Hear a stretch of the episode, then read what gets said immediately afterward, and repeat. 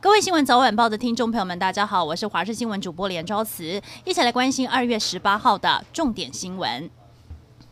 强烈大陆冷气团持续影响，今天清晨最低温出现在新北市双溪，只有八点九度。提醒听众朋友，今天晚上到明天清晨温度还会持续下降，会是这波冷气团最冷的时候。气象局持续发布了低温特报，台南以北十六个县市会出现十度以下的低温。至于天气方面，则不用太担心，除了东半部有短暂阵雨，其他地区都会是多云到晴的好天气。来关心国内外的疫苗消息，新冠病毒不断出现变种，恐怕打击到效力。另外，在非洲已经有交生疫苗开打，美国辉瑞和德国 BNT 生技就有新研究，发现疫苗对抗南非变种病毒有效力降低了三分之二。美英变种病毒合体恐怕造成大流行，也会导致效力变差。而路透社也报道，德国 BNT 表示有计划提供疫苗给台湾。香港的疫情趋缓，港府在十六号宣布全面放宽防疫措施，允许主题乐园有条件性的恢复运作。香港海洋公园、迪士尼乐园历经了三次关闭园区，终于在睽违两个多月之后，分别在十八号和十九号正式打开了大门迎接访客，让大人小孩都兴奋不已。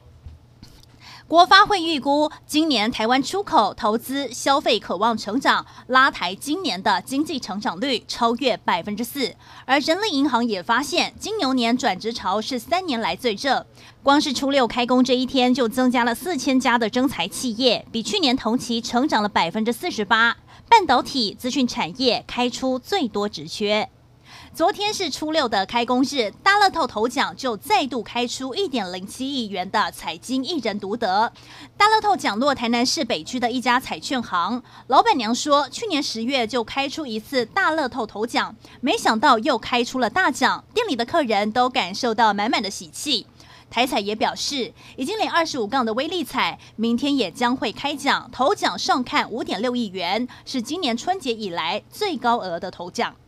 昨天台股开红盘大涨之后，今天延续涨势，在九点半左右冲上了一万六千四百二十九点，再创历史新高。不过随后卖压出笼，一度翻黑。先前带头冲的半导体类股也乌云笼罩。不过在传产、航运多单持续回补之下，午盘站稳了一万六千四百点，甚至冲上了一万六千五百点。分析师认为，目前台股多头态势不会减弱。而外资动向也明显看好台湾的产业发展。